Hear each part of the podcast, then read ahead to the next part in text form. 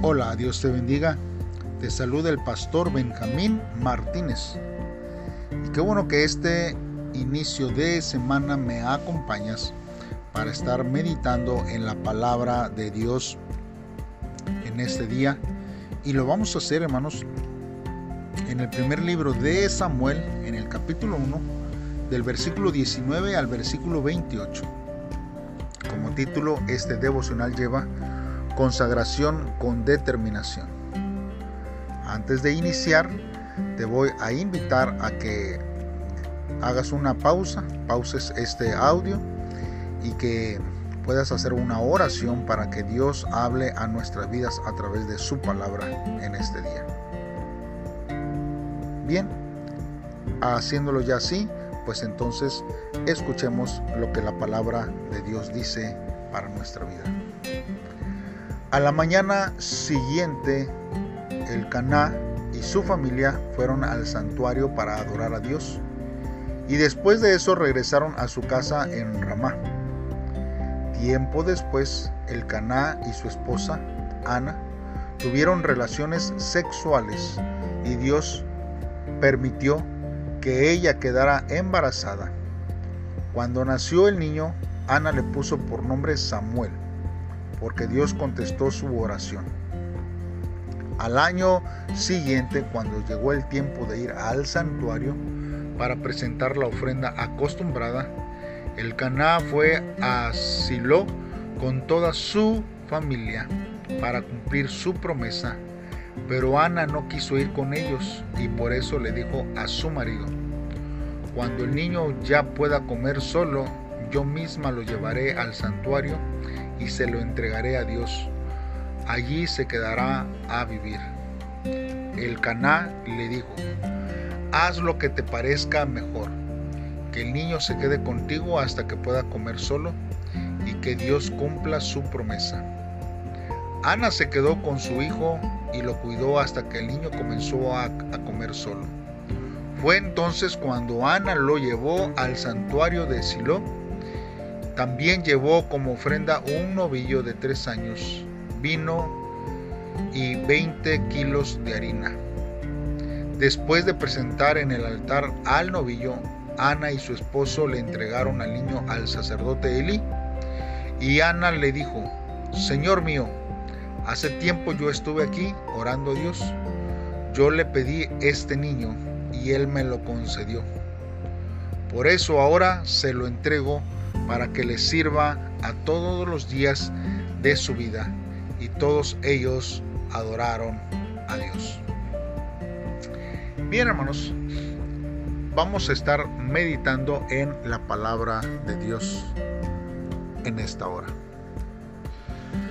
Nosotros hemos visto, hermanos, que aquí Ana ha hecho una promesa y Dios cumplió su parte. Pero para cumplir, hermanos, su promesa, Ana renunció a lo que más quería, hermanos, su hijo, y lo presentó a Elí para que sirviera en la casa de Dios. Al dedicar, hermanos, su único hijo a Dios, Ana estaba dedicando su vida entera y su futuro a él. Ya que recuerde que la vida, hermanos, de Samuel era de Dios ahora, pues ella sí lo había prometido. Y Ana realmente no estaba renunciando a él, más bien se lo estaba regresando a Dios, quien se lo había dado a ella en primer lugar. Estos versículos, hermanos, nos muestran la clase de ofrendas que deberíamos de dar a Dios. Hermanos, nuestras ofrendas nos cuestan poco. Hermanos, nosotros cuando vamos a la iglesia damos ofrendas o damos nuestros diezmos cómodamente eh, o son ofrendas de sacrificio. ¿Qué es lo que nosotros eh, hacemos o nos duele cuando nosotros nos presentamos a Dios con nuestras ofrendas, nuestros diezmos y nuestras primicias? ¿Se presenta usted ante Dios de manera simbólica o se presenta ante Él con toda su vida. el significado, hermanos, de dar el único hijo que Ana tenía al servicio de Dios era volver a la misma condición que Dios le había sacado. Era quedarse sin, sin ese hijo que ella necesitaba para que Penina no siguiera burlándose hacia su propia vida. Era entregarlo todo. Pero esa había sido la promesa que Ana había dado. Sin embargo, hermanos, yo creo que Ana conocía las bondades y las misericordias de Dios en todo tiempo. Nosotros podemos ver que hay una determinación. Ana no fluctuó en sus decisiones, o sea, no prometió algo y a la mera hora se arrepintió, ya que había recibido la misericordia de Dios.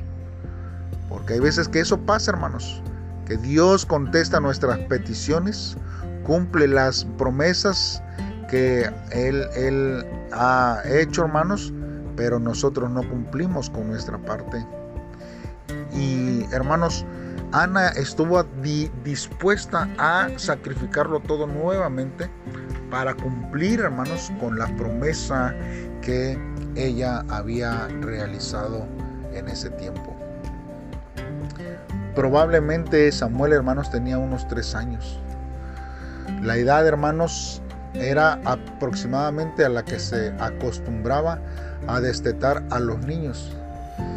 Y cuando su madre, hermanos, lo dejó en el tabernáculo, es algo que, nos puede a nosotros eh, sorprender, porque es una determinación de una mujer. Y me sorprende a mí también, hermanos, la reacción de Elcana, hermanos, que él aceptó y accedió a esta petición que había hecho Ana y la apoyó en esa decisión. ¿Cuántas veces, hermanos, nosotros vemos que cuando alguno de nosotros el cónyuge luego siempre se opone, ¿verdad? O no está tan de acuerdo a lo que uno promete a Dios. A lo mejor si fuese un mal negocio o alguna otra, ¿verdad? Que, que, que se pudiera hacer, pues uno dice, bueno, pero cuando es una promesa hacia Dios, hermanos, nosotros tenemos que confiar y permanecer en Dios, hermanos, siempre en todo tiempo. Ana, hermanos, al decir que lo, lo, lo dedico también a Jehová, ahí, hermanos, Ana estaba declarando que entregaba a Samuel a Dios para un servicio, hermanos, de por vida. No era un fin de semana, no eran tres años a un instituto bíblico, no era este algo de un tiempo solamente de preparación, no, era para toda su vida. Y por supuesto, hermanos, que ella no se olvidó de su hijo tan querido. Quizás nosotros podemos ver que lo visitaba con regularidad y cada año le llevaba una túnica igual a la de Elí. Esto lo vamos a ir viendo en los capítulos más adelante. Y también vamos a ver, hermanos, que en los años posteriores, hermanos, Samuel vivió en Ramá el pueblo natal de sus padres. Entonces, eh, hubo un consenso, ¿verdad?, de que aunque no vivía Samuel con ellos, pero había, ¿verdad?, un acercamiento este, de Ana, quizás que nos puede llevar a pensar que continuaban viéndose en ese tiempo. Más, más sin embargo, hermanos, Dios, hermanos, ve esa determinación, algo que no cambia, que no trae dudas, porque en este tiempo, hermanos, hay siempre voces que nos dicen, no lo hagas, no te conviene, no, van a darle mal uso, no, no van a, a valorar y ciertamente quizás el hombre, hermanos, no valore, pero si usted lo da para el hombre, pues entonces, hermanos, sí tiene por qué preocuparse. Pero si usted eleva su ofrenda y su consagración a Dios, hermanos, usted debe de dejar de preocuparse de lo que el hombre haga. Cada quien responderá, hermanos, de lo que eh, haga, ¿verdad? Eh, con lo que Dios ha puesto en sus manos. Si Dios le ha bendecido, si Dios le ha puesto a usted algo en su corazón, hermanos, no dude de hacerlo.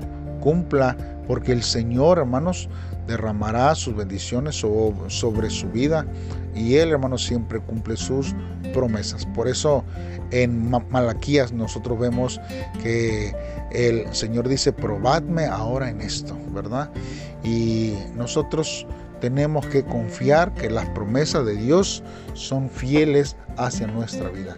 Oremos a, Dios, hermanos, en este tiempo y pidámosle a Él que Él sea el que nos ayude para poder vivir conforme a su voluntad.